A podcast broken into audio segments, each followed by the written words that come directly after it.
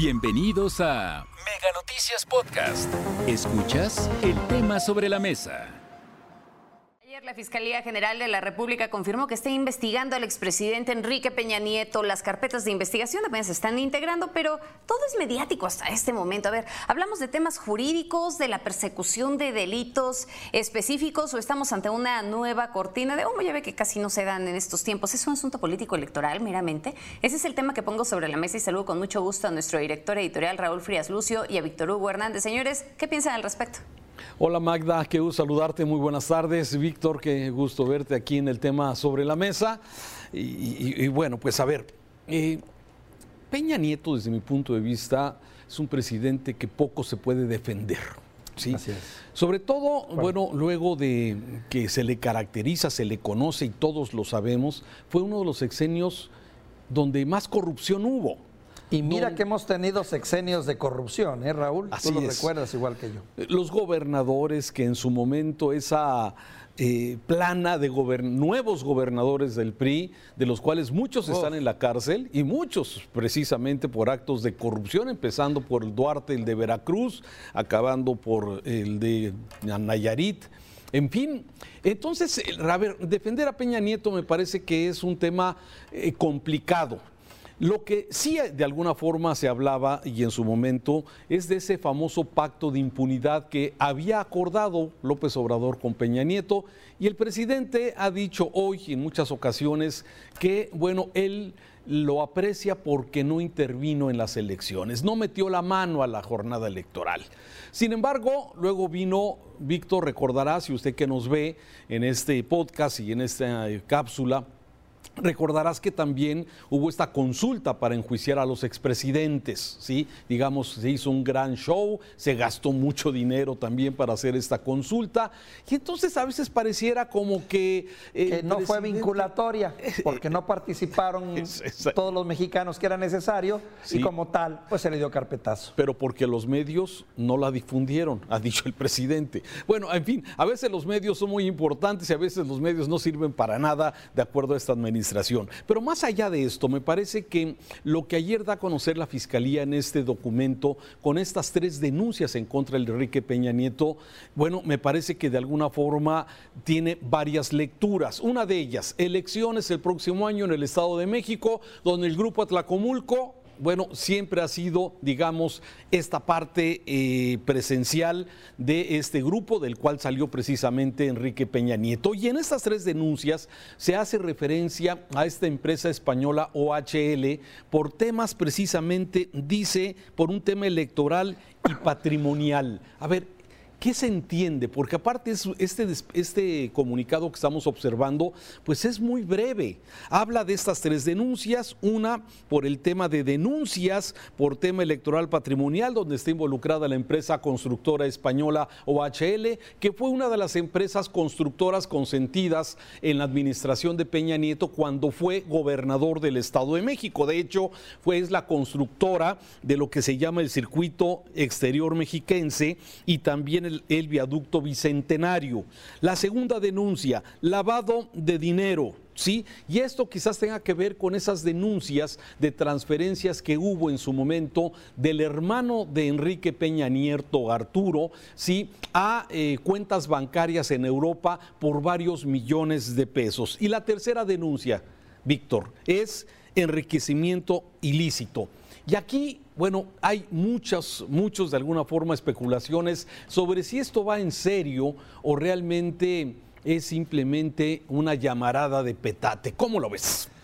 Muy interesante, Raúl, y bien lo señalas y estoy completamente de acuerdo contigo. Estamos ante una de las figuras, para mi gusto, más impresentables del sistema político mexicano, no solo por todo lo que se le ha documentado periodísticamente, sino también por pues, la mala fama pública que le ha acompañado durante mucho tiempo y también el estilo de vida actual que pues nos permite suponer que estamos ante un hombre que indudablemente formó parte de un juego de corrupción a todas luces eh, nauseabundo y, de dimensiones terribles para este país. Sí, pero también es cierto que es de las personas o las figuras públicas que menos se ha tocado por esta administración. hay que ver que el gobierno actual más bien ha puesto su mira en todo caso, el propio presidente, sus fobias han ido en contra particularmente de Felipe Calderón, en todo caso, ¿no? Y siempre señalando que él no es partidario de un, castigo, sino más bien de ver hacia, adelante. Todo esto ha, permitido crear ese sospechosismo de que posiblemente podría haber un arreglo ahí en, para no ser tocado este hombre, un pacto del cual nunca, nunca, siempre el presidente lo ha negado, pero pues que la opinión pública cada vez como que se documenta más o se percibe como tal. Ahora, sí es cierto, si hubiese razones y motivos para llamar a Peña Nieto. A mí me llama la atención la manera como se van creando estos problemas. Primero, uno de esos periodistas agoreros, paleros del sistema, pone el tema el presidente lo retoma y por la tarde, muy a muy buena hora, la Procuraduría la, anuncia, la, Fiscalía anuncia, anuncia las denuncias. Más bien, pareciera ser, en el contexto, bien tú lo has dicho, de lo que tenemos en puerta, que podría ser un pitazo o un sobreaviso o un estate quieto, ¿no? O sea, ahí tengo estas barajitas, si te quieres meter en el proceso más importante, independientemente de Coahuila, que se tiene el próximo año, que es el Estado de México. O bien si eres bien pensado, optimista y bien intencionado en que este país está cambiando, pues que podría ser que la justicia ya le llegó a Peña Nieto. Dos visiones. A ver, dos contrastes. Claro, a ver, yo creo que tiene muchas lecturas y me parece por eso es importante dedicarle un poco de análisis a este asunto. A ver, yo también tengo la hipótesis, Víctor, que pudiera ser que ante las circunstancias que se están viviendo actualmente en el país, con una situación económica muy complicada, en donde tenemos también pues, el tema de la pandemia, que fue un desastre como se manejó eh, lamentablemente por el doctor López Gatel en lo que se refiere a víctimas, a muertos y atención, especialmente en este sentido, en lo que estamos viendo con el tema de la inseguridad, que lamentablemente a pesar de que los datos, las cifras nos dicen que hay pequeñas reducciones, siguen siendo altísimos los niveles de homicidios, de robos y de todo lo que de alguna forma sucede en este país. Ante esta situación, habíamos previsto al principio de esta administración que conforme se le vaya complicando al presidente López Obrador, si el, el finalizar su sexenio, como él lo esperaba, iba a echar mano de estas figuras, de esta figura que ya lo dijimos, es impresentable, tiene sus antecedentes, no queda claro de dónde hizo tanto dinero. Cuando entró como presidente de México había declarado en su declaración patrimonial que tenía 22 millones de pesos. Una burla, una burla. una donaciones, eh, eh, regalos ahí que digo, ¿quién te da regalos de herencias, por favor? Peña Nieto era un ejemplo típico de la clase, de un político de clase media, toda su vida burócrata al servicio del Estado de México, pero pues bueno, tenemos gente muy brillante, ni duda cabe, nuestros expresidentes. Esa es la primera lectura que tengo. A, ver, pero por eso, pero entonces, a ver, ¿quién gana y quién pierde con esto? A ver, Peña Nieto de alguna forma, ya lo dijimos, vive en Madrid, ya obtuvo su visado dorado por tener una inversión de 20 millones de pesos aproximadamente en esto. Está vendiendo un departamento en 13 millones de pesos en el centro de Madrid. E, en fin, a ver, él no tiene problemas económicos. Millones de euros, ¿no? Desde luego, sí. Es que Pero, de pesos. Sí, eh, bueno, entonces, bueno, no, son, son más de 600 mil euros que vienen siendo más o menos 13 millones de pesos, que es lo que ah, cuesta el departamento. Es un pequeño departamento, vale la pena señalarlo, o sea, no es una gran mansión. Pero aquí lo que vamos es bueno, ¿quién gana y quién pierde con eso? A mí me parece que sí, entra en este escenario donde hoy el presidente dice que él no, ha, no hay una persecución directamente, pero que será la Fiscalía General de la República la que llevará las investigaciones y que el presidente no le puede decir a una fiscalía que ha mostrado ser, híjole, omisa, eh, completamente ajena a este tipo, ¿no? Yo creo que es la gran piedra, una de las grandes piedras. Del uso faccioso que ha hecho la Fiscalía con un fiscal que también ha quedado a deber. Bueno, de alguna forma, ¿cómo también podemos pensar que dice el presidente es que la Fiscalía será la que tiene que hacer la investigación y no le vamos a decir a la Fiscalía que haga o que no? en este caso.